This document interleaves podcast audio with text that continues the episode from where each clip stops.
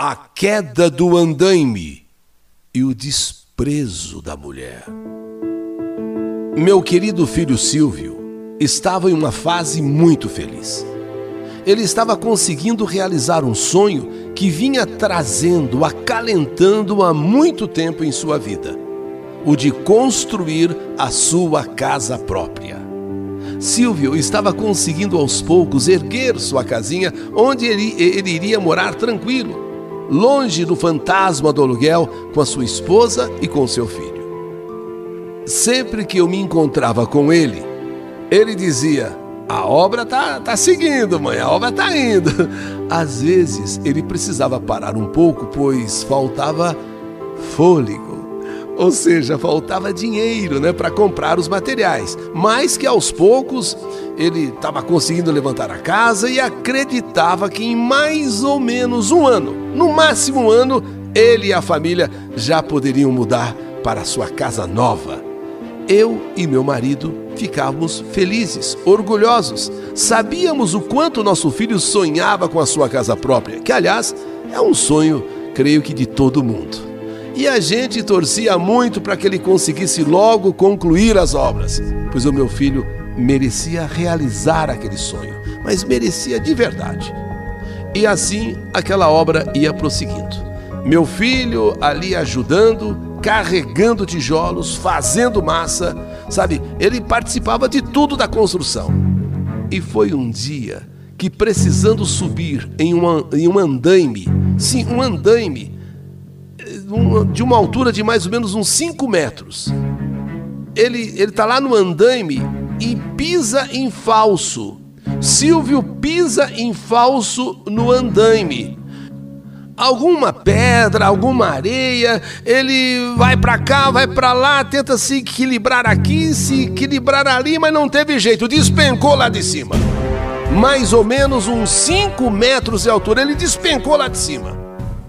Apesar da queda, apesar da queda, e foi uma queda feia, meu filho não morreu, graças a Deus. Mas pediu para que alguém viesse avisar em casa que ele estava muito machucado. E então seu pai e eu fomos socorrê-lo e o levamos ao médico.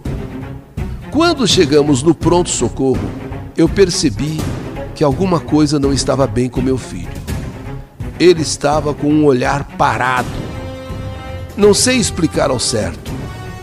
Parecia que meu filho estava entrando em estado de choque, sei lá, é, por causa da queda que ele sofreu. Ele ainda tentou falar alguma coisa, mas sabe uma pessoa que fala enrolado? Enrolado. Meu pai do céu, o que, que aconteceu? Meu Deus do céu, tudo bem que uma queda de um andaime de 5 metros pode ser até fatal, mas poxa, ele não morreu, então que Deus ajude que não seja nada, mas só que agora ele está assim com o olhar parado e falando enrolado. Imediatamente atendido, o levaram para o raio-x.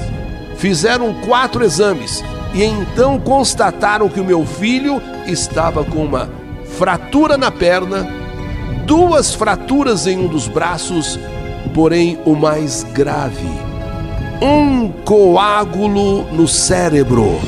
Ao cair, ele também bateu a cabeça e formou um coágulo na cabeça, um coágulo no cérebro. Aquele hospital, inclusive, não tinha condições de cuidar de Silvio. E então, aquela luta para transferi-lo para um hospital no qual ele pudesse ser atendido. Porque não é todo hospital que, que você pode ser atendido ou, por causa de um plano de saúde, disso, daquilo. Acontece que também não tínhamos recursos para levar num, num hospital particular. O tratamento do meu filho, se levasse num particular, deveria ser pago. E as quantias ultrapassariam todos os recursos que tínhamos. Aquele coágulo na cabeça de Silvio, as dores terríveis. Meu marido conseguiu, junto ao banco e alguns amigos, uma quantia e aí pôde eh, transferi-lo para um hospital que realmente pudesse cuidar daquele traumatismo craniano.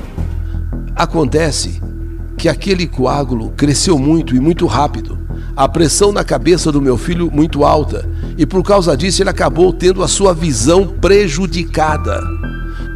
Nós estávamos certos de que naquele hospital Silvio seria bem tratado, estava sendo bem tratado. Mas nas vezes que visitamos Silvio, ele, ele pedia para que o tirássemos dali, pois ele, segundo ele, os médicos, os enfermeiros não, não estavam, não o estavam tratando bem. Talvez fosse apenas uma impressão dele, o que de verdade ele queria era sair do hospital. Ele nunca gostou de hospital. Mas, por outro lado, eu sabia também que meu filho não estava mentindo e resolvi tirá-lo então daquele hospital para acalmá-lo. Mas nessa hora, o médico responsável disse que eu não poderia fazer aquilo, que ele precisava continuar ali internado. Mas eu bati o pé e disse que ali o meu filho não ia ficar mais nem um dia.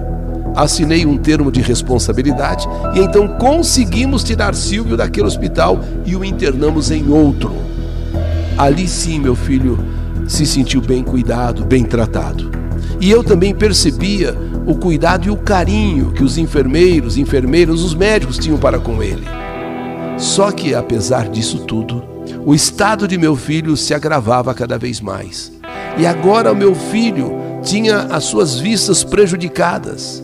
Meu filho estava ficando cego devido ao trauma recebido na cabeça, devido ao coágulo que agora nessas alturas eh, foi retirado. Mas ele perdeu a visão.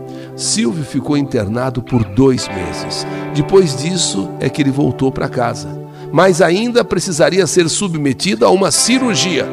Porém, aquele Silvio ativo, que corria para lá e para cá, que cuidava pessoalmente da obra de sua casa, aquele não existia mais. Meu filho ficou cego, com muita dificuldade de andar por causa da fratura que teve na perna. Ficava praticamente o dia todo sentado no sofá e, para tudo que ia fazer, ele precisava de ajuda. Além da tristeza de ver meu filho daquele jeito, eu também tive uma outra tristeza, maior ainda. Pois enquanto ele estava bem de saúde, ele tinha sempre muitos amigos ao seu lado. Sua esposa o tratava, olha, o tratava com tanto amor, mas agora que meu filho estava daquele jeito, por incrível que pareça, boa parte dos amigos desapareceu. E eu comecei a perceber que a minha nora também já não era mais a mesma com ele. Enquanto meu filho tinha saúde, estava trabalhando na construção da casa, aí tudo bem. Paparicado, amado, mimado pela esposa.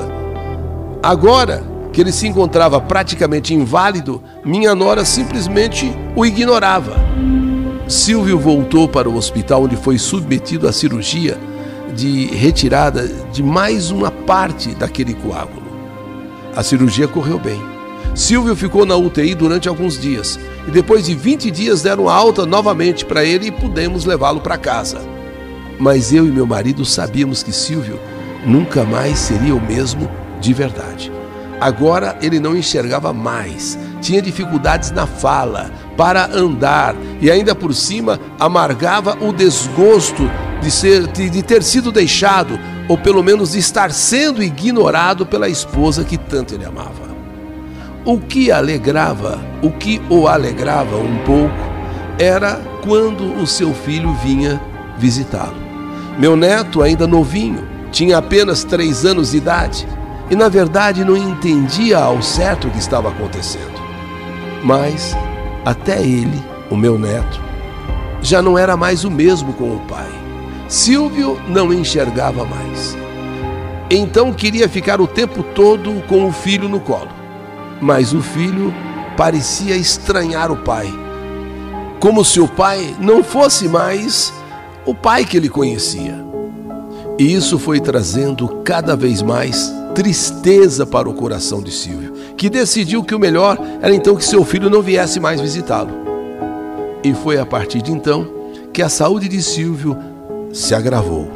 Ele começou a se entregar. Tivemos que interná-lo, pois já não se alimentava. E seis meses depois da cirurgia, abatido, praticamente destruído, meu filho acabou falecendo. O que mais dói em mim e em meu marido é que nós sabemos, ou melhor, temos certeza de que o que matou Silvio não foi só o tombo do andaime, o coágulo no cérebro, e sim o que mais o matou foi o distanciamento de alguns amigos, mas principalmente de sua mulher, que ele tanto amava, e do seu filhinho, que não tinha culpa, mas que estranhava o pai, que não reconhecia mais Silvio como seu pai. Realmente, deve ter sido muito difícil para Silvio aguentar tudo isso, além, claro, do tombo, do coágulo no cérebro, além das fraturas no corpo, além de ter ficado cego, sem poder andar, sem poder falar direito, e principalmente o abandono né, da esposa. Isso deve ter sido mais difícil para ele, o desprezo. De uma hora para outra, a sua vida simplesmente deu uma guinada, deu uma virada por completo, que o destruiu totalmente. Tenho certeza absoluta que meu filho está em um bom lugar. Ele era uma pessoa boa demais, sempre alegre, disposto a ajudar quem fosse, quem precisasse. E não merecia ter passado pelo que passou. Mas principalmente, não merecia ter passado pelo desprezo da esposa, pelo desprezo da minha nora, que, na minha opinião, isso sim foi o que o matou.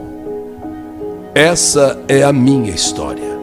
História que a vida escreveu. Que saudade de você!